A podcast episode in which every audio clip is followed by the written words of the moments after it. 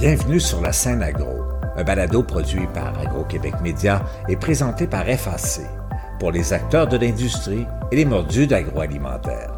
Nous partageons l'actualité, des entrevues exclusives, des dossiers, portraits d'entreprise et plusieurs sujets liés à ce secteur représentant un véritable moteur pour l'économie du Québec. Bonne écoute.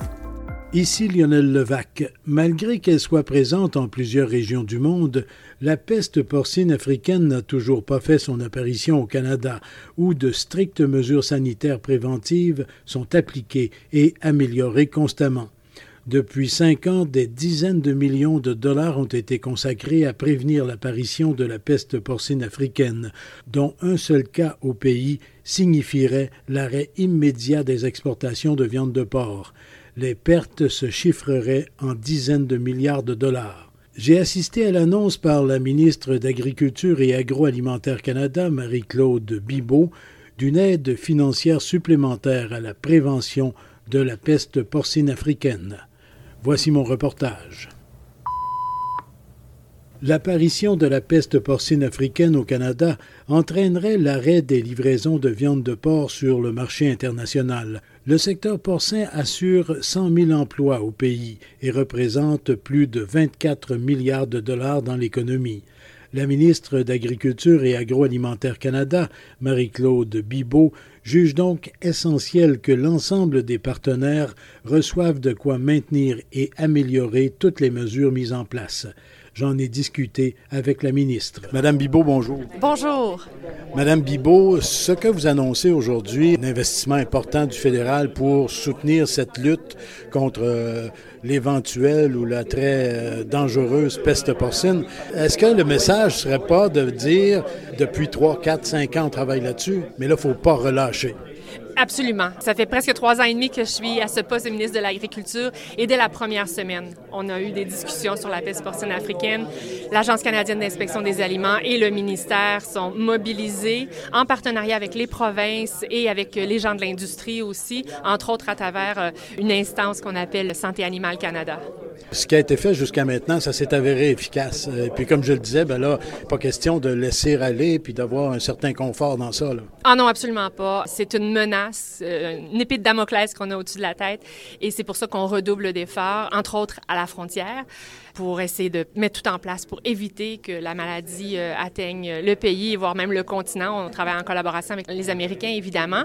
Et ensuite, bien, de quelle façon est-ce qu'on peut aussi gérer advenant un cas? Parce qu'on sait qu'un seul cas va fermer la frontière et on sait qu'on exporte 70% de notre production porcine. Alors, ça voudrait dire des surplus énormes qu'il faudrait gérer du jour au lendemain. Vous avez déjà au fédéral vous-même annoncé au cours des dernières années de l'aide financière pour euh, justement lutter contre euh, ou se préparer éventuellement contre cette peste porcine. Là, vous ajoutez combien à ces montants-là? Alors, 45,3 euh, millions de dollars, principalement trois gros blocs. 2 millions pour notre agence frontalière, les services frontaliers, justement pour resserrer les règles et avoir plus de ressources, des chiens détecteurs, par exemple, des chiens renifleurs. L'Agence canadienne l'inspection des aliments est un partenaire majeur, ça va de soi, donc 19,8 millions de dollars vers l'agence.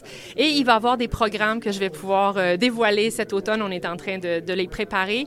23,4 millions de dollars et ça va aller vers l'industrie qui va servir pour des programmes d'agriculture et agroalimentaire Canada pour aider l'industrie au niveau de la biosécurité, la modélisation économique, la gestion des risques posés par la présence des porcs sauvages, les méthodes de dépeuplement des animaux en surplus. Donc, c'est le genre de programmes qui vont s'ouvrir cet automne. Multimesures, pourrait-on dire. Multimesures parce que tous les partenaires ont un rôle à jouer pour éviter l'entrée de la maladie et advenant le cas qu'il y ait une éclosion, qu'on soit prêt à réagir ensemble.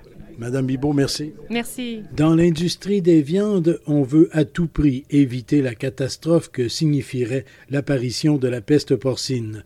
Le président sortant du Conseil des viandes du Canada et vice-président sécurité alimentaire et services techniques chez Olimel, Sylvain Fournaise. Monsieur Fournaise, tout ce qui est dit aujourd'hui, en fait, on fait une mise à jour. Parce que depuis trois ans, quatre ans, peut-être même presque cinq ans, on est prêt, on s'est préparé faut pas relâcher. C'est ça le message. Oui, c'est le message. Disons que c'est un apport, un support additionnel qui nous est offert, qui nous permet de poursuivre.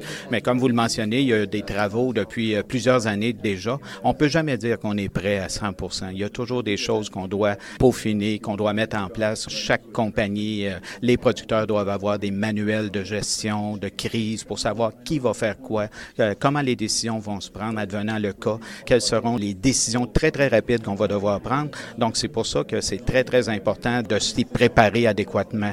L'autre volet du programme qui est la prévention, ben c'est notre meilleure garantie. Si le virus entre pas au pays, on est protégé. Du côté des industriels euh, dont vous faites partie, vous êtes un membre du personnel de l'IMEL et de ce côté-là, les entreprises ont dû mettre euh, au point toutes sortes de procédés, de procédures, euh, de mécanismes de vérification qui étaient peut-être là auparavant, mais qu'on a beaucoup resserré. oui, effectivement, parce qu'on a augmenté beaucoup la vigilance d'une part pour les animaux à l'arrivée. Puis si on prend un peu le prélude de tout ça, on a eu quand même au Québec les épisodes de diarrhée épidémique porcine, qui a amené déjà une très grande sensibilisation des producteurs, des transporteurs et des abattoirs à ce volet de gérer une maladie, de prévenir une maladie, de mettre en place les moyens pour euh, contrecarrer parfois l'arrivée du virus, etc. Donc déjà, ça a été un peu un prélude qui nous a aidé aujourd'hui à avoir des programmes beaucoup plus resserrés. Par exemple, pour les transporteurs, euh, un meilleur nettoyage, sanitation de transport, nos quais de réception dans les abattoirs qui sont assainis continuellement pour prévenir que si jamais le virus arrivait, on recontamine pas d'autres camions vers un retour vers les porcheries, tout ça. Donc, c'est beaucoup de programmes qui sont déjà là en place avec de la vigilance et des actions concrètes qui sont prises par chacun des secteurs, la production pour la biosécurité, le transport et ainsi qu'à l'abattoir même. Le virus de la peste porcine, curieusement, aime beaucoup le temps plus frais. Est-ce que c'est avéré? C'est vrai pour le virus de la DEP. Je confondais les deux. c'est ça. Par contre, pour le virus de la peste porcine, lui, il se transmet très, très facilement. Ça prend une charge virale très, très faible pour contaminer un porc qui devient rapidement le disséminateur de la maladie. Donc, il suffit qu'un simple petite contamination sur une ferme pour un porc, puis l'éclosion va arriver relativement rapide. Donc, c'est pour ça aussi qu'on doit faire excessivement attention parce qu'en Europe, toute la population de sangliers sauvages se le transmet très rapidement et ça traverse les frontières et ça finit par atteindre les porcheries commerciales. Donc, il faut être très, très, très vigilant et c'est 12 euh, mois par année pour celui-là. Ici, au Canada, on a moins de porcs sauvages. Il y en a un petit peu maintenant. Et euh, par contre, il y a des élevages en plein air. Ça aussi, ça peut être un facteur euh, de risque important. C'est sûr que lorsqu'on parle de biosécurité, on parle d'isolement des porcs pour éviter tout contact avec la faune sauvage. Il y a quand même certaines régions, dans certaines provinces, qui ont quand même une population assez importante de porcs sauvages dans l'ouest des Sangliers. Donc, il ne faut pas négliger ce risque-là. Mais définitivement, l'accès à l'extérieur peut constituer un risque, mais par contre, il y a des précautions qui peuvent être prises pour éviter tout contact avec l'environnement extérieur. Donc, ils ont accès à l'extérieur, mais il faut quand même les protéger pour pas qu'ils aient de contact là, avec euh, la faune sauvage, puis qu'il y ait des risques de transmission Et je présume que dans les usines euh, d'abattage, de transformation, etc., on a resserré énormément aussi les règles sanitaires. Bon, les règles sanitaires en abattage ont toujours été excessivement sévères, euh, très, très réglementées aussi. Mais par contre, bien sûr, puis comme je l'expliquais pour euh, la DEP, on a mis en place euh, vraiment des moyens pour éviter que si jamais on avait des animaux qui seraient porteurs, mais qu'on ne soit pas un agent de propagation de la maladie. Monsieur Fournaise, merci beaucoup et bonne fin de mandat au Conseil des viandes. Merci. Chez les producteurs, la grande préoccupation face à la grippe porcine s'ajoute à celle des marchés toujours fluctuants et des coûts de production en hausse fulgurante. Le président du Conseil canadien du porc, qui représente les 6000 éleveurs du pays, Rick Berkman du Manitoba, assure que ses membres sont tous solidaires dans cette lutte. The Canadian Pork Council and its 7000 producers have been working with government to invest heavily in African swine fever prevention and it is exciting to see the funding and plans that are being announced today. Donc, pour les producteurs comme pour les autres partenaires, la vigilance est de mise. Le combat implique tout le monde. On a requis la contribution de toutes les organisations pour cette lutte intense, y compris celle du Centre de développement du port du Québec, où on combine l'application de nombreuses mesures et la recherche. Le directeur général du CDPQ, Au Québec, euh, nous sommes extrêmement impliqués au niveau des normes de biosécurité auprès de la filière porcine québécoise.